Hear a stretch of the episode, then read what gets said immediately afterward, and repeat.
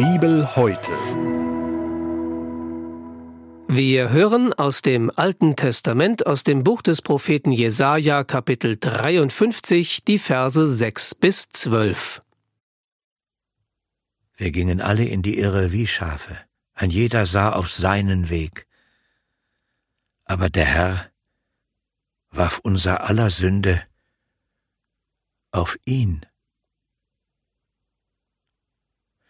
Als er gemartert ward, litt er doch willig und tat seinen Mund nicht auf, wie ein Lamm, das zur Schlachtbank geführt wird, und wie ein Schaf, das verstummt vor seinem Scherer, tat er seinen Mund nicht auf.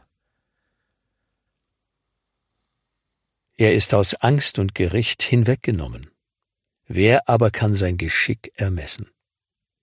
Denn er ist aus dem Lande der Lebendigen weggerissen, da er für die Missetat meines Volks geplagt war. Und man gab ihm sein Grab bei Gottlosen und bei Übeltätern, als er gestorben war, wiewohl er niemand Unrecht getan hat und kein Betrug in seinem Munde gewesen ist. So wollte ihn der Herr zerschlagen mit Krankheit. Wenn er sein Leben zum Schuldopfer gegeben hat, wird er Nachkommen haben, und in die Länge leben. Und des Herrn Plan wird durch seine Hand gelingen. Weil seine Seele sich abgemüht hat, wird er das Licht schauen und die Fülle haben. Und durch seine Erkenntnis wird er mein Knecht, der Gerechte, den vielen Gerechtigkeit schaffen, denn er trägt ihre Sünden.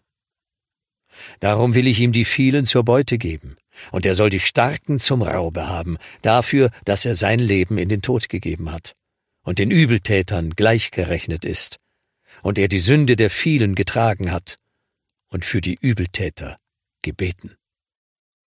Das war der Bibeltext für den heutigen Tag, entnommen aus der großen Hörbibel mit freundlicher Genehmigung der Deutschen Bibelgesellschaft. Hier noch einmal die Bibelstelle im Alten Testament aus dem Buch des Propheten Jesaja, Kapitel 53, die Verse 6 bis 12. Gedanken dazu kommen jetzt von Traugott Farnbacher aus Neuendettelsau.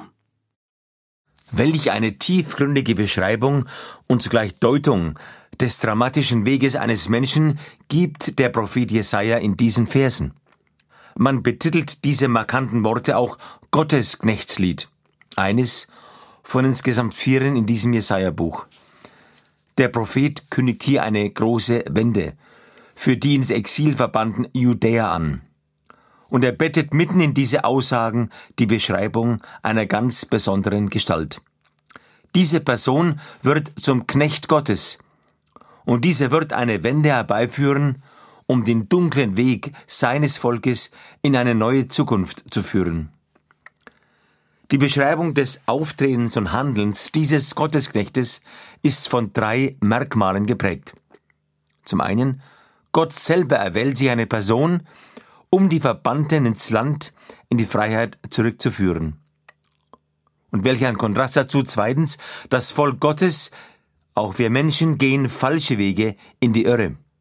Wir sind wie zerbrochen, wir rechnen nicht mehr mit Gott. Doch in alledem, drittens, erbarmt sich schließlich Gott durch diesen Gottesknecht. In der Not seines Volkes setzt Gott seinen Erwählten zum Retter ein. Die frühe Christenheit hat diese Worte aus dem Buch Jesaja wohl gekannt und genau gelesen. Und sie konnte nicht anders als in diesen Versen eines zu erkennen.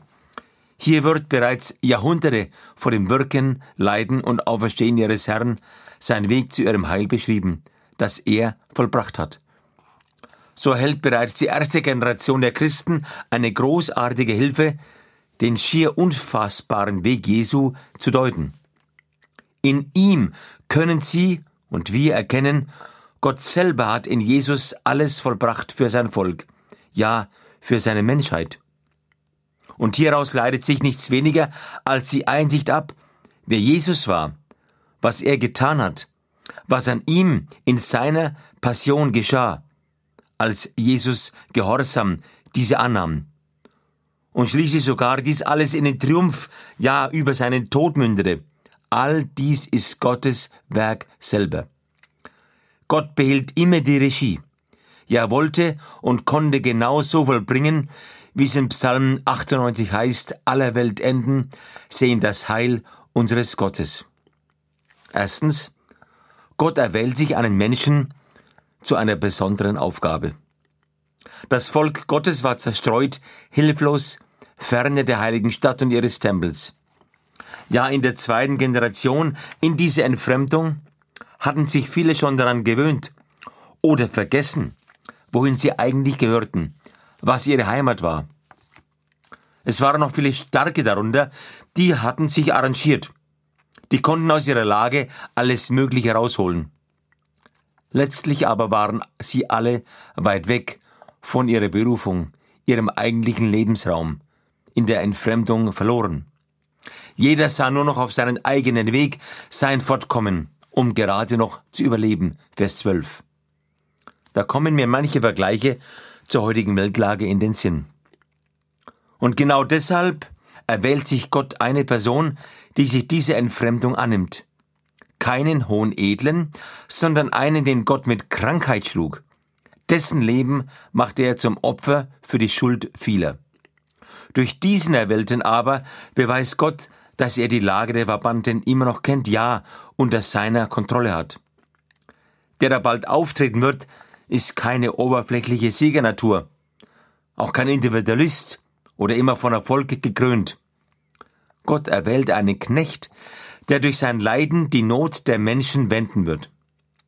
Durch seine Hand wird ein wunderbarer Rettungsplan ausgeführt. Denken Sie an Ihre Lebensgeschichte, an Ihr Umfeld.